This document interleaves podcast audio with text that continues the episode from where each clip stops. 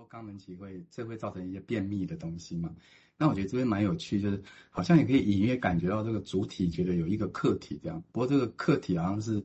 嗯，有点像维克说客体关联吗？就是说是要他可以去决定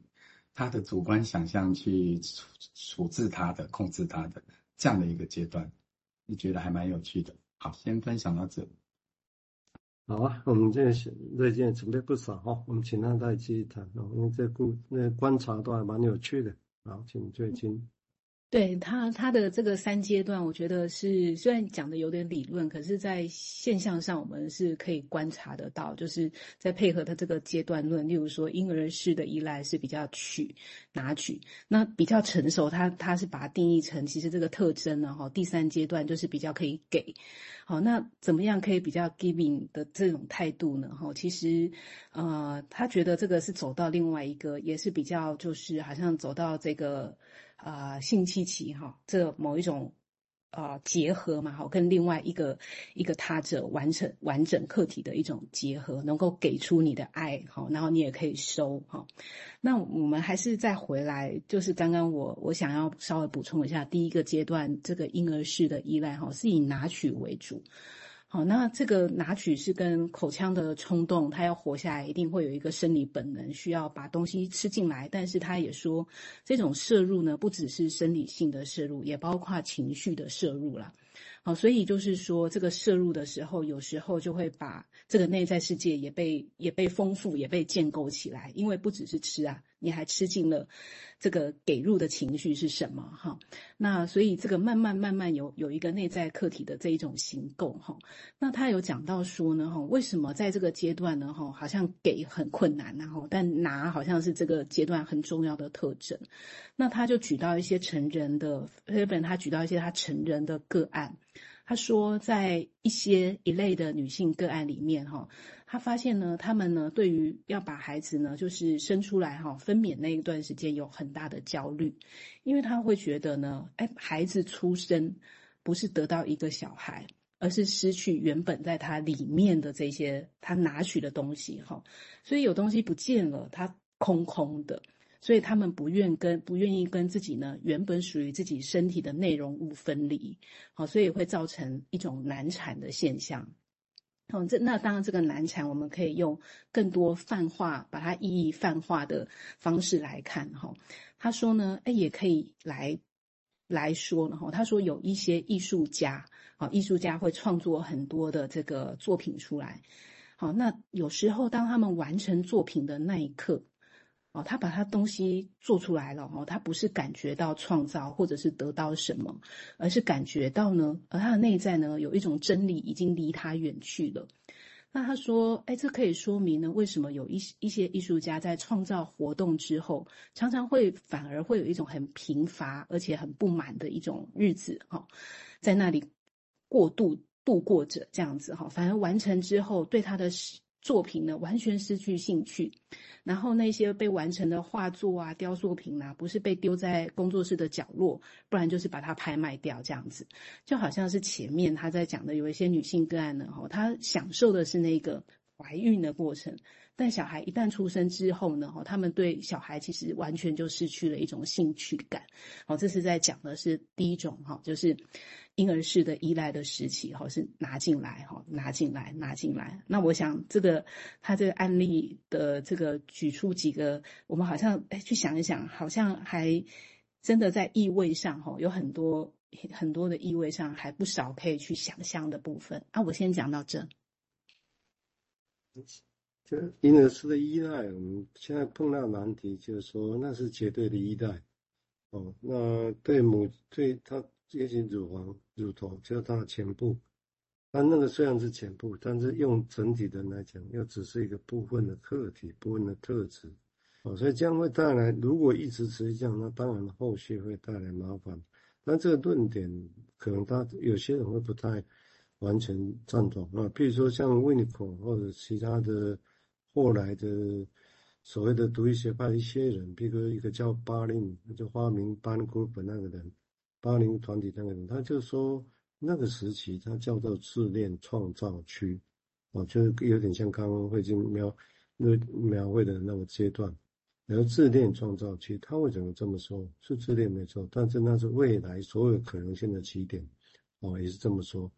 那当然，这种自恋跟后面要骂人的自恋值不太一样的哦，所以这个就是我们常常在使用语词上，或者这个阶段本身，我们怎么样来看待它？那后面再留着，后面如果有时候缠绕着跟人对人很依赖哦，一定要完全依靠别人，那那样的长大之后那样的特质。跟当年那那个时候所谓自恋依赖就要绝对依赖，是不是就等同？或者其实还有其他的？其实这可以想象的。我们乍看好像用用这样过来的，但是不是还有其他的东西可以想象？真的是一定是那个样子吗？那这是我提供一个想法哈。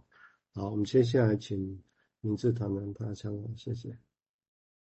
嗯，就觉得呃，这些理论家不管从各个角度提供我们人人格发展的一个过程，是是觉得还蛮受用的。呃，因为我觉得在那个治疗的现场啊，它往往会显现在移情啊，也就是说，这这是很真实的显现在个案跟你的那种关系里面的一种一种纠缠嘛。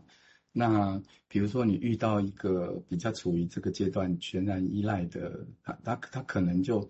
呃，比如说他可能会显示为说，诶，为什么所有人都要抢他的东西，所有人都是要来来来来夺取他的东西？那如果你没有一个比较广阔的发展的观点，呃，可能就会有一点困难去陪伴他们，就是有一点很难如其所示的在他们那个状态里面可以跟他们一起走这样子。好，先分享到这。对，所以值得再提醒，因为这一本就是他讲的其实是人格的机能飞变，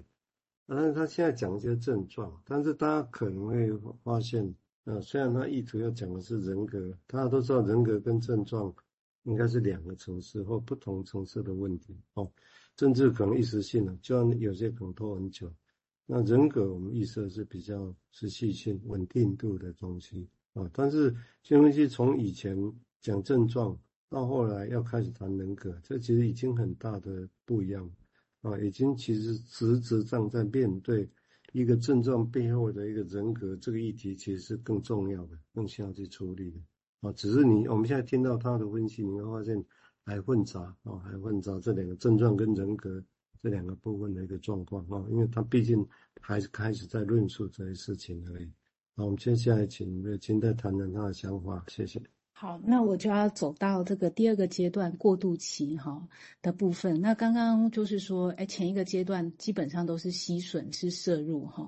那第二个阶段之后，你就开始在想的是说，那一个一个人可能在经验的是说，那他到底要不要放弃乳房，要不要不要再含着了哈？那在一。一些经验、日常经验的累积，我们刚刚说，他这时候的课题会把它一分为二嘛，哈，一个是，呃，他觉得有，呃，他他愿意接纳的课题，哈，还有接纳他的，哦，就是这种性质的，哦，跟爱有关的，以及另外一种性质是跟恨有关的，然后他拒绝在在外的，或者他也感受到被拒绝的这样子的一个课题，好，那呃，在过渡期呢，其实。呃，很重要的关键呢，哈，他觉得就是因为他要放弃这个乳房，哈，对依赖的阳气，好，那所以呢，反之呢，哈，就是对客体的这个拒斥呢，好，他不要了，哦，他不想给了，哦，他也不想要啊，这个这个某一种状况是被给，哈，所以我们称之为被客体的拒斥是这个阶段的很重要的一个重要的角色啦，好，那呃。那我我有把这个，他要接下来要很细的去论述，既然拒斥，好是这一个啊、这个阶段很重要的一个关键的角色的话呢，哈，那也会在这个排泄的过程当中，就是我要不要给，还是我要保留着，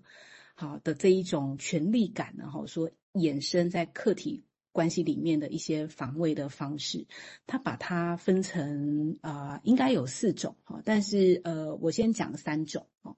那第一第一种呢哈，呃，他讲到的是偏执性的防卫哈，